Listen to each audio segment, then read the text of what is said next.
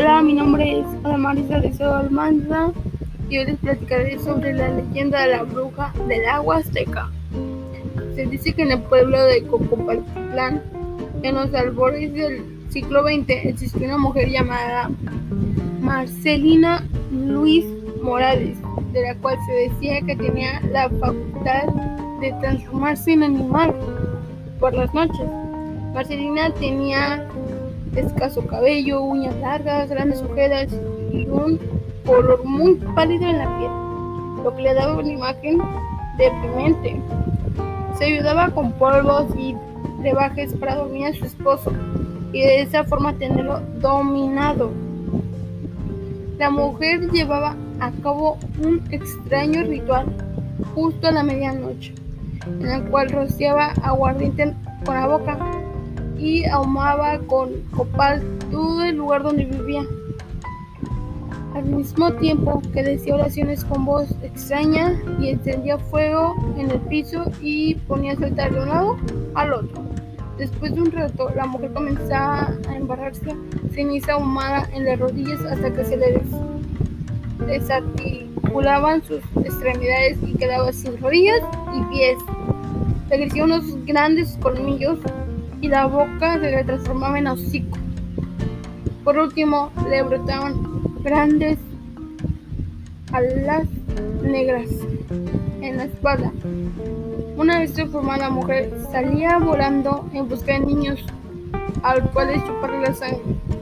Así transcurría el tiempo hasta que en una ocasión el esposo de Marcelina, al regresar a su casa por la noche sin esperarlo, para sorprenderla, brincó a la cerca y se asomó por la ventana, siendo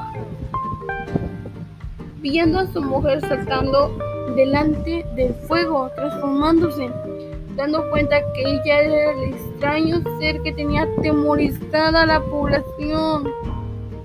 Al ver esto, se llenó de rabia, porque su mujer había llorado mucho tiempo por la pérdida de sus tres hijos y ahora se daba cuenta que ella misma los había matado. Indigno, observó pacientemente todo el ritual que realizaba Marcelina.